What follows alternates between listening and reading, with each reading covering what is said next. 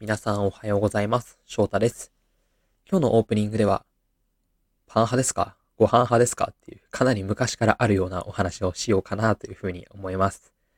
皆さん朝ごはんはちゃんと食べてますかね？まず。なんかエネルギー源にもなると思うので、しっかりとるのは大事かなというふうに思っているんですけど、私はですね、物心ついた時から実家がずーっとパン派だったので、これまでの25年間ぐらいずっとほとんどの期間はパン派だったんですけど、社会人になってから1、2年間のその朝活とかにハマってた時期だけですね。まあ今もちょっとなんでそうではあるんですけど、その朝の時間のファミレスだったりとか、ファストフード店の最近朝のメニューってすごい充実してるんですよ。その中でもやっぱり定食とかにすごいハマっている時期があって、なんて言うんだろうな。その時間だけご飯はすごいいいなと思って朝からご飯を食べてるっていう時期が、ここ1、2年間ぐらいだけ多くなってきたかなとは思ってます。ただですね、やっぱり食べたりするの準備はどちらかというとパンの方が楽で、最近は毎月毎月完全栄養食っていうんですか？これ1個2個食べれば朝の栄養補給はバッチリみたいなやつが家に届くので、それに冷凍の唐揚げとかをチンして挟んでサンドイッチ風にして食べるっていうのが最近の朝ごはんのマイブームというか、まあ楽チンテクみたいな感じになっています。皆さんは朝パン派ご飯派どちらでしょうか？よかったらコメント欄とかで朝こんな食生活してますよっていうところを教えてもらえたら嬉しいです。はい。それでは今日も始めていきたいと思います。翔太の放課後トーク。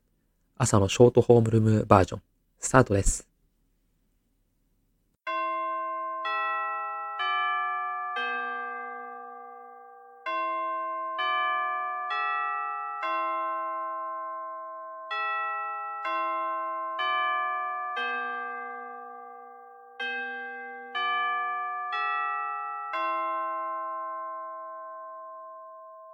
翔太の放課後トーク。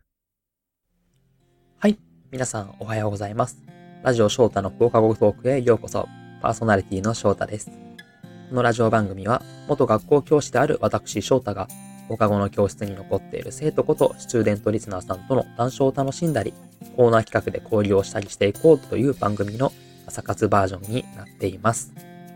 この時間の配信では、朝から頑張るあなたのことを応援する名言であったり考え方をご紹介していきます。それでは早速今日のトピックに入っていきたいと思います。今日のトピックは感謝の習慣についてです。私たちはどうしても忙しくなってくると自分のことで精一杯になって感謝とかをするのを結構忘れてしまう時間が増えてしまうかなと思うんですけど、実は感謝は継続的にしていくだけですごく幸福感が高まるっていう調査がたくさんあるんですね。その中の一つの3 Good Things っていうすごく有名なものについてお伝えできればと思います。まあ、3 Good Things。まあ、3つのいいことって言ってるだけなのでそのままなんですが、これはあの寝る前にその日にあったいいことを3つ書き出していくっていう感謝の日記の習慣を、まあ、1週間とか2週間続けるだけで長くて数ヶ月から半年ぐらいにわたって幸福感が持続するなんていう研究がポジティブ心理学って言われる学問の中ではあるんですね。こんな感じで、まあ、いいことにちゃんと視点を向けていくだけで幸福度が上がるのももちろんなんですけど、まあ、抑うつ感みたいなテンション下がることが減ったりとか、物事のいい面っていうものを見られるようになって、ストレスの耐性がアップするなんていう効果もあるそうです。どうしても忙しい時にこのバタバタしてて感謝を忘れてしまうことって多いかなと思うんですけど、この感謝を習慣化していくっていうだけで幸福感が上がるんだったら、あやってみる価値があるんじゃないかなというふうに思っているので、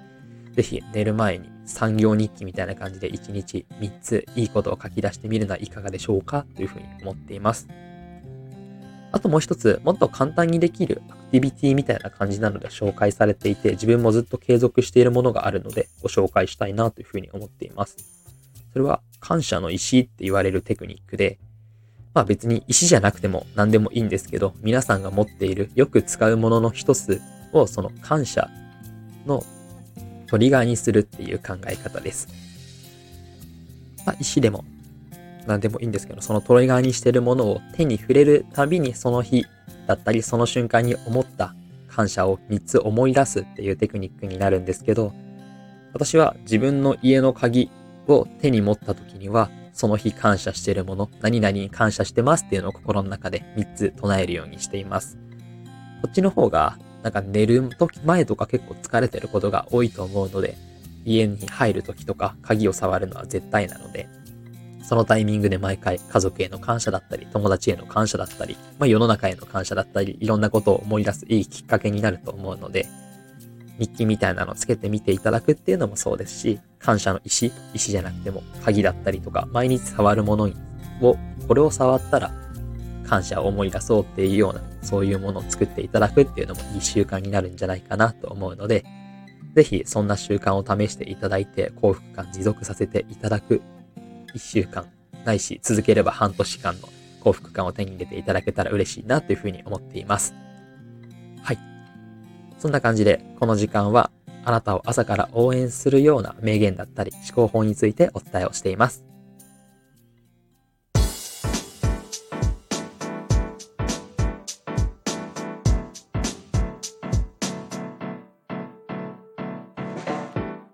翔太の放課後トーク。はい。そろそろエンディングのお時間が近づいてまいりました。本日の配信はいかがだったでしょうか？ぜひですね、今日からでも、あの、感謝の習慣みたいなものを続けていただいて、幸福感マシマシの生活をしていっていただけたら嬉しいなというふうに思っています。この番組では、スチューデントリスナーさんからのお便りを募集しています。応募中のコーナーは4つです。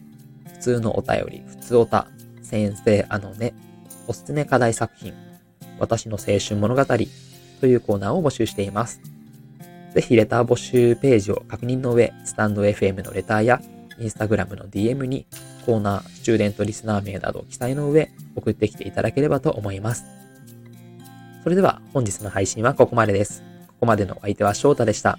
また次回お会いしましょう。いってらっしゃい。